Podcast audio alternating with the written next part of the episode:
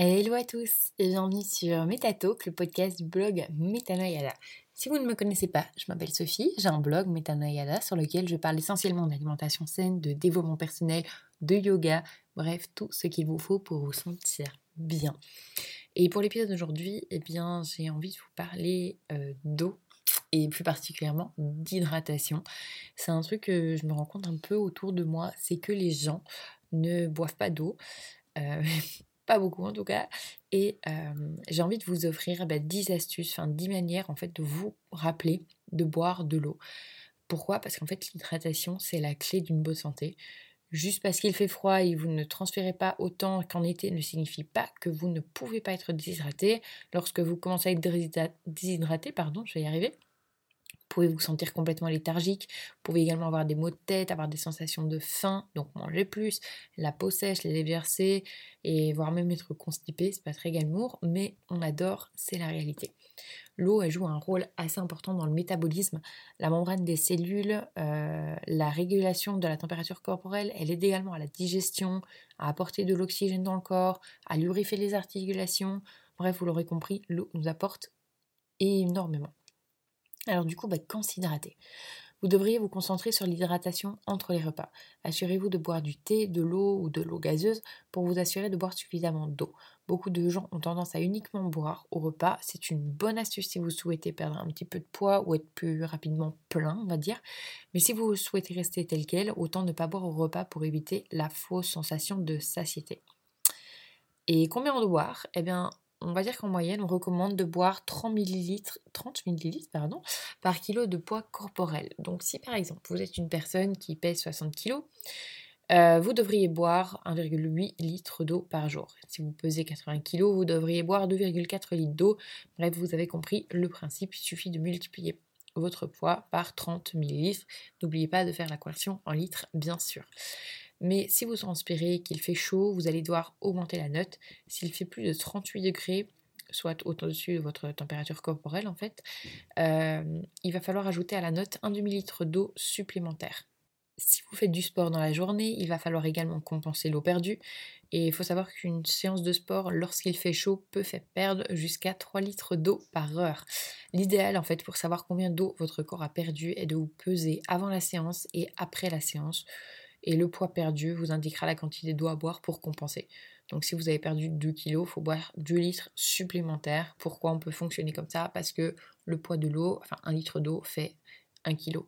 Euh, donc c'est assez simple. Et idéalement, après le sport, je peux vous conseiller de choisir une eau gazeuse qui va vous apporter du sodium qui est perdu par la transpiration. Donc le sodium, c'est le sel, votre transpiration est salée, faut le rapporter tout simplement.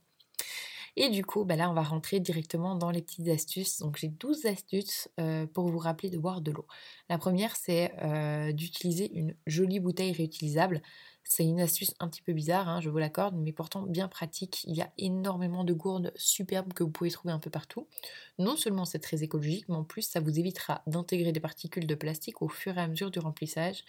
Donc n'hésitez pas à aller voir sur, euh, sur, Amazon, vous pouvez prendre des bouteilles en verre, euh, protégées, en aluminium, peu importe. Deuxième astuce, mettre des alarmes.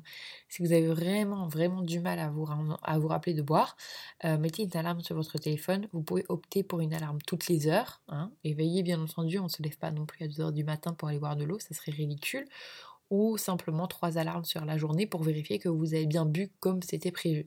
Donc si vous visez de boire, euh, on va dire, euh, moi je bois 3 litres, on va dire, ça sera plus simple. Il faut que j'ai fait un litre et demi avant midi, un litre et demi après midi. C'est ma manière de voir les choses. Vous pouvez également, comme astuce, euh, boire depuis un gros récipient. Si vous avez peur d'oublier de boire, pensez à remplir un récipient de 2 litres et le remplir au fur et à mesure des plus petits récipients. Euh, j'ai pendant longtemps été, euh, enfin pendant longtemps, pendant quelques années, j'ai été commerciale et euh, bah, j'avais pas particulièrement accès à l'eau en permanence et je voulais boire. Du coup, ce que je faisais, c'est que j'avais acheté une, énorme gourde, vous pouvez en trouver sur Amazon aussi, des gourdes de 3 litres. Et en fait, j'avais une plus petite gourde de 1 litre que je prenais avec moi pour me déplacer mais au moins j'avais mes 3 litres, fallait que je les ai bu dans la journée. Donc c'était vraiment pas mal pour, pour m'assurer de boire mon quota. Quatrième astuce que je peux vous donner, c'est de placer votre gourde à vue d'œil. Gardez toujours votre gourde à vue d'œil, c'est le fait de la voir en permanence qui va vous rappeler de boire. Donc si vous la rangez, vous allez l'oublier. Mais je vous le dis sincèrement, c'est quelque chose que j'ai pu me rendre compte, même si je bois énormément. Donc prenez-la toujours avec vous, que ce soit en voiture, salle de sport, bureau, bref, comme je vous le disais. Et il faut que ce soit votre nouvelle meilleure amie. Euh, cinquième astuce que je peux vous donner, c'est de faire infuser.